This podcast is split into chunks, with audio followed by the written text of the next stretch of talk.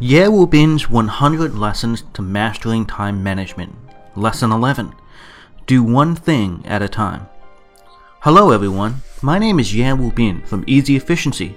I am so happy to be with you now at 6 a.m. on the Ximalaya app. For those of you who have been following my lessons, welcome back.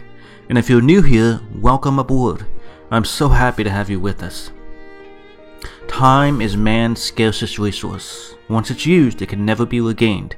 So if you're not using your time effectively, or if the time you're spending is only getting you farther away from your dreams in life, then stay with me. Listen a while, and I'm confident I can help open your eyes to a new path that will get you closer to your dreams. Today's focus is to devote yourself to one thing at a time. We can only do things well if we devote our energy and focus to that task. To complete a task, to the best of our ability, we must attend to it with our heart and soul. So when an item is on your list or schedule, and it is time to complete it, devote your full energy and attention to it. Let me tell you a story. Bill Gates, the founder of Microsoft, and the richest man in the world, and Warren Buffett, the most successful investor in the world, were both asked, What is the key to success? They didn't answer out loud. Instead, they wrote five letters on a piece of paper. Focus. The word that they spelled was focus. In our lives, we must do things that we wish to accomplish. We must focus on our goals in order to do this. In order to clear a list of the many items we need to accomplish, we must be efficient. And to be efficient, we must complete tasks quickly and effectively. In order to do this, we must focus our full attention and energy to each individual task.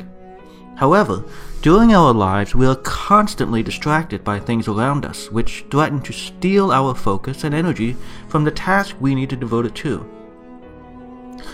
Think of the last time you opened your computer or phone to complete an important task. What was the very first thing you did? Did you go right to that task?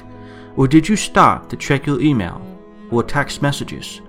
Did you check your WeChat or Facebook? And when you did this, how long were you distracted? It is in this way that time is slowly taken from the task we need to use it for and given to those unimportant, unurgent activities. These bits of activity steal valuable time that we need to devote to the tasks in front of us. Can you see how it really is not that we have no time, but that we don't use the time that we already have effectively? Now, let me tell you how you can use the time you have to focus on the things you need to get done, which is this. If you want to increase the efficiency of your work, then first increase the density of the time you devote to each task. If you now spend one hour to complete a task, ask yourself, how can you complete it in half that time? Or even just 10 minutes with the same quality result? This is what I mean by increasing the density of the time you devote to each task. This intense focus and devotion to our tasks is not something we should do 24 hours a day. You should only do this when you are focusing on your tasks. So, how exactly do we devote our energies? What is the secret? The secret, of course, is to do one thing at a time. But how do we convert this idea into practice? What specifically should we do? I'm going to share with you a powerful method that people have used all over the world. Over the past three years, I've taught over 300 time management courses to a live audience. I wanted my students to learn more and more in a shorter and shorter time. And to do this, I asked them to do one thing. I asked them to eat the tomato. Yeah, you heard me right. I said eat the tomato. Okay, I don't actually mean eating a real tomato. I mean using a special device called a Pomodoro clock. And what is a Pomodoro clock? Actually, it's a clock used for counting down time. It's a timer. It was used in the past to count down the time needed to make tomato sauce or pomodoro sauce. For example, if you needed to cook soup for 30 minutes, you would twist the Pomodoro clock to the 30 minute mark and let it count down. When it reached zero, it would ring, letting you know that time is up.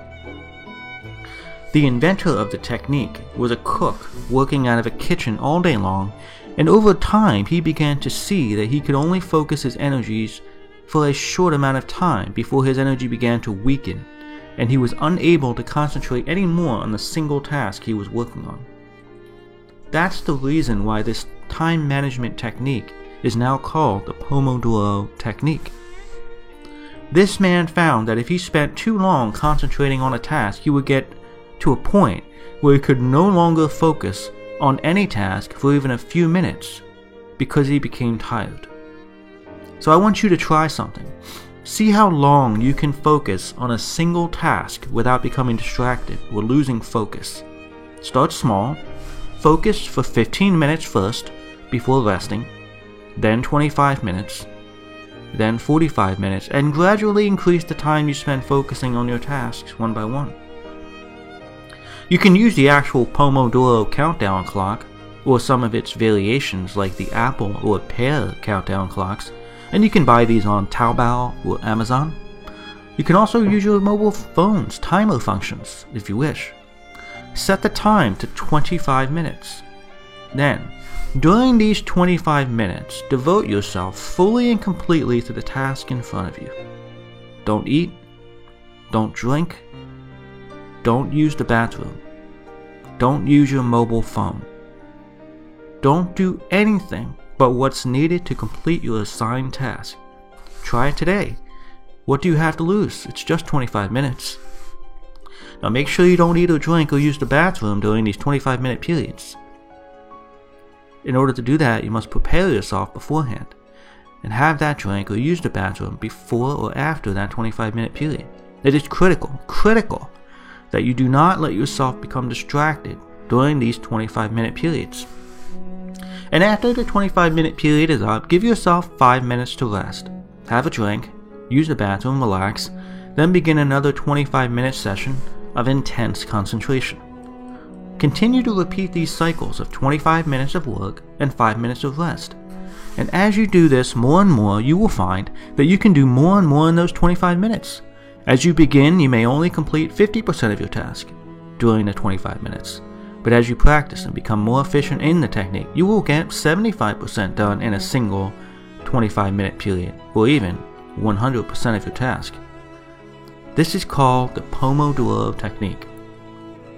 Now, at first, many of my students will ask, Mr. Ye, I've seen the Pomodoro technique. It's nothing more than repeating cycles of 25 minutes work, 5 minutes rest. It's too simple. It's too boring.